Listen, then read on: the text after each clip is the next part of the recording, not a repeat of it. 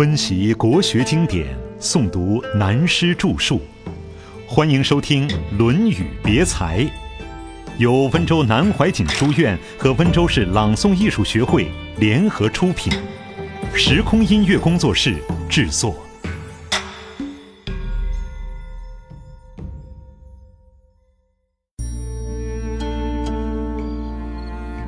携兵自重。子曰：“臧武仲以防，求为后于鲁。虽曰不邀君，吾不信也。”臧武仲是鲁国的大夫，犯了罪自己逃出去，可是不肯放下权力，在防区上整兵振武，向鲁军要求封他的儿孙永远做这个地方的首长。他用这个方法取得这个位置。孔子说。他这样做，表面上虽然说是提出退让的要求，不说要挟，但是这不必骗人了，我是不相信的。他分明是用要挟取得富贵功名与政权。中国历史的藩镇祸国都是同此一例的办法。子曰：“晋文公决而不正，齐桓公正而不决。”由此而引出孔子对历史的批评。自周朝王道示威以后，就是霸业的开始。挟天子以令诸侯，表面上虽然拥护中央，而中央政府的皇帝还是听他们的意见摆布。这是春秋战国时候的霸业。如果以中国历史文化来分王道与霸业，则春秋战国以后的汉唐宋元明清，在儒家思想的看法，并不能称为王道，通通都是霸道。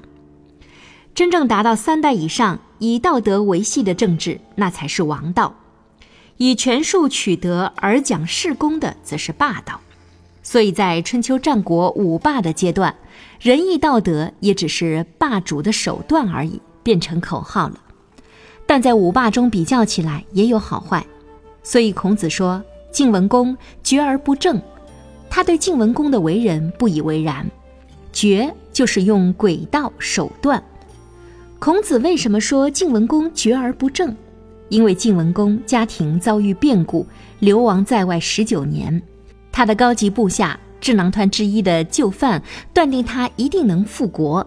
楚成王曾说：“重耳在外十九年矣，险阻艰难，备尝之矣。明知情伪，备知之矣。”因为他吃尽流亡的痛苦，深深了解人心的险恶，所以便懂得如何运用权术。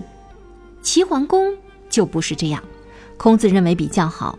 而齐桓公与晋文公两个人的遭遇也大有不同。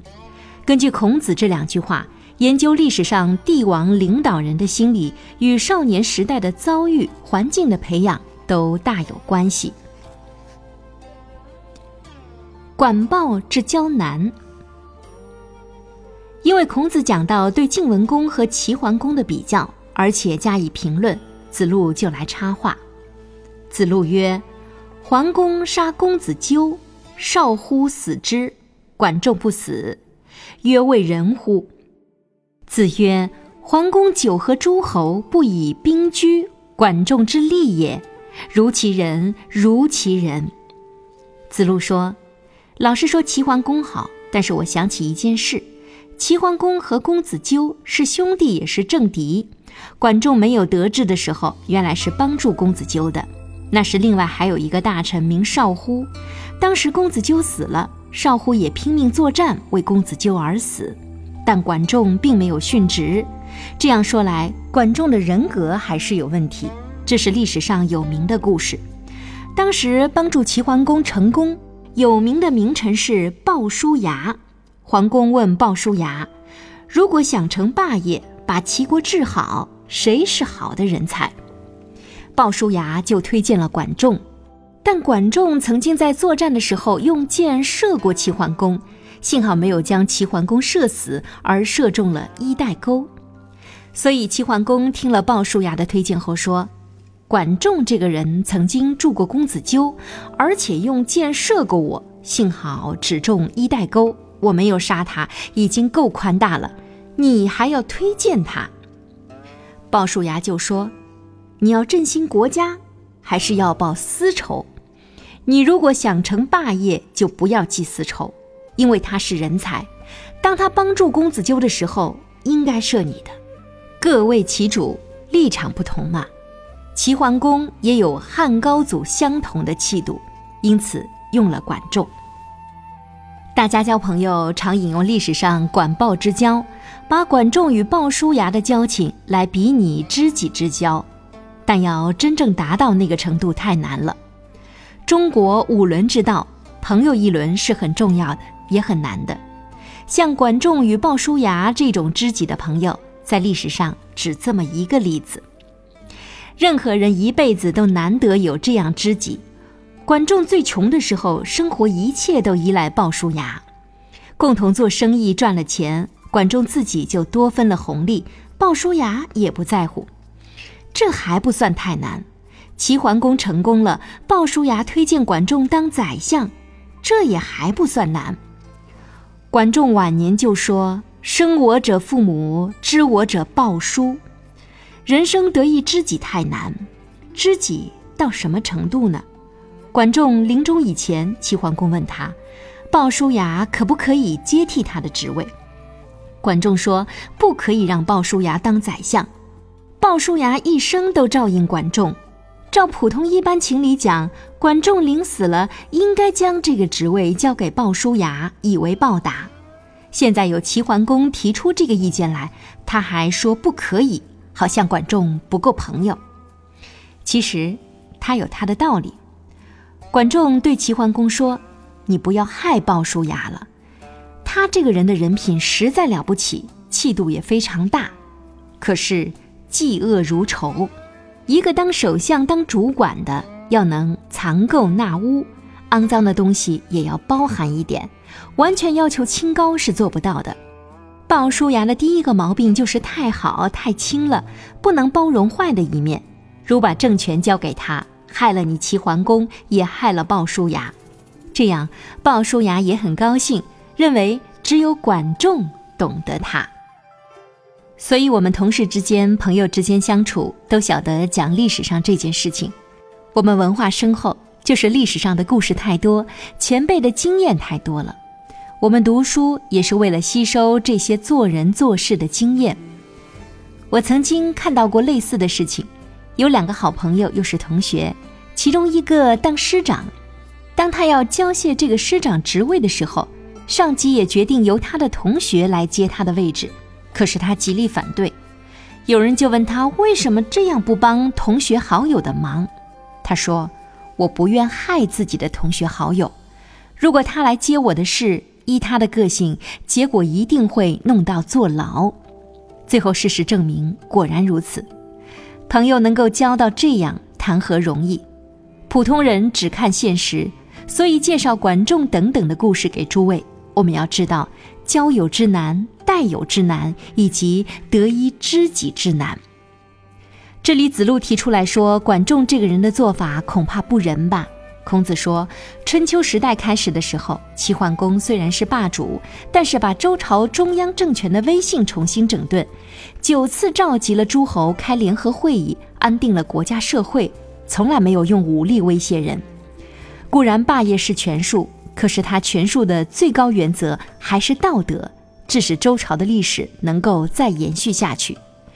这些都是管仲的力量，这已经很好了，也就是仁义之道了，何必求之太过呢？死生亦大矣。讨论到这里，子贡就起来辩论了。子贡曰：“管仲非仁者欤？桓公杀公子纠，不能死，又相之。”子曰：“管仲相桓公，霸诸侯，一匡天下。”明道于经受其次，微管仲，无其披发左衽矣。岂若匹夫匹妇之为量也？自精于钩毒而莫之知也。子贡拿个人的人格来看管仲，可以说他是不仁不义。齐桓公杀了公子纠，管仲本来追随公子纠的，照理也应该殉死。他却不能以死尽忠，后来反而更进一步投降齐桓公，居然贪富贵做宰相，就更不对了。孔子说：“政治道德、人生道德很难评论的公平中肯。管仲投降了齐桓公以后，帮助齐桓公在诸侯中称霸，把当时那么乱的社会辅正过来，对历史的贡献，对国家民族社会的贡献太大了。到现在，管仲已经死了，可是我们这些人都受了他的好处。今天社会能够安定，各个诸侯的国家能够安定，都是他的功德所赐。假使当时没有管仲，那我们即已变成野蛮民族了。披发左衽就是野蛮民族。中国古代男女的头发都是梳起来的，我们现在都披发，是外国文化。左衽是看过去的西藏、蒙古等边疆民族，都是左肩披着衣服，右肩臂露在外面。这是文化野蛮落后的象征，可是现在我们的装束也都是披发左衽，向原始文化投降了。好在不止我们，整个世界都在披发左衽。讲到这一点，我想我们的民族文化总有一天会站起来。孔子告诉子贡，管仲对历史的贡献有如此的大，没有管仲，我们的文化都可能灭绝了。这种情形又怎么是普通男女认为他怎么不为公子纠而死的观念可比呢？公子纠对管仲并不好，不听管仲的意见，如听管仲的意见，就不会有齐桓公，而是公子纠起来了。公子纠不以管仲为国事，管仲也不必要为公子纠殉死，这就不能拿普通一般人的情形来责备管仲了。普通人一碰到失败就自杀，毫无价值，好像倒在污水沟里，这样一死了之又有什么意义？所以他不轻易为公子纠而死，以致后来有这么大的贡献。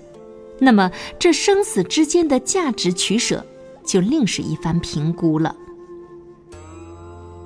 公叔文子之臣大夫传，与文子同生诸公，子闻之曰。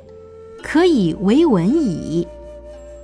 公叔文子就是刚才提到过的公孙拔或公孙支，文子是他的谥号。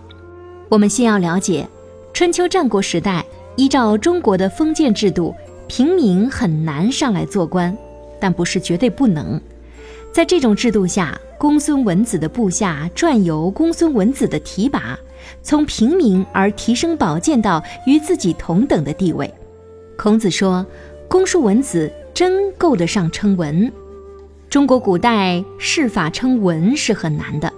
根据《谥法解》的记载，称文的有下面几种：一、惊天伟地；二、道德博闻；三、勤学好问；四、慈惠爱民；五、敏明会礼；六、赐名爵位。”如明代的王文成，清代的曾文正，就是这个文。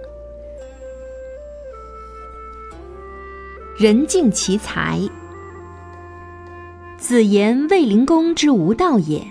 康子曰：“夫如是，奚而不丧？”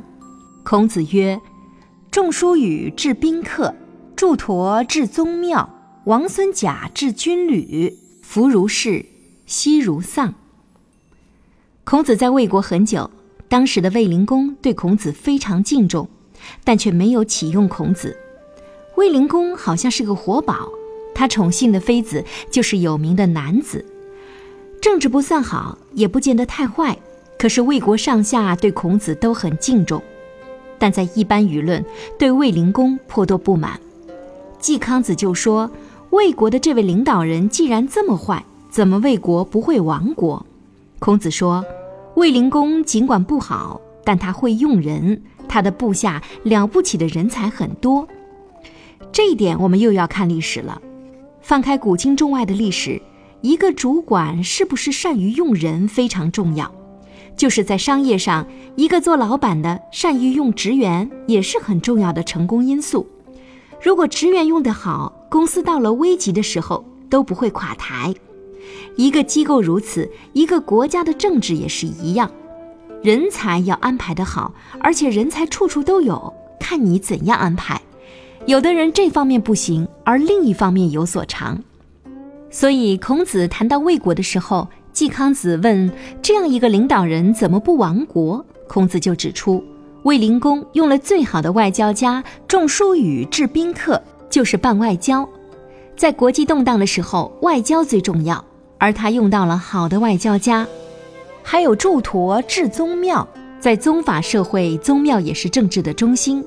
以现在制度来说，包括了教育、文化、内政，都属于宗庙的事。上论曾经提到。所谓祝陀之佞，是指这个人很会说话，是一个理论家、政论家。他还办过一次成功的外交。另外又有王孙贾主持国防军事。一个国家外交、内政、文教、国防有这样三个人才主持，魏国怎么会亡？只是卫灵公本人活宝一点儿。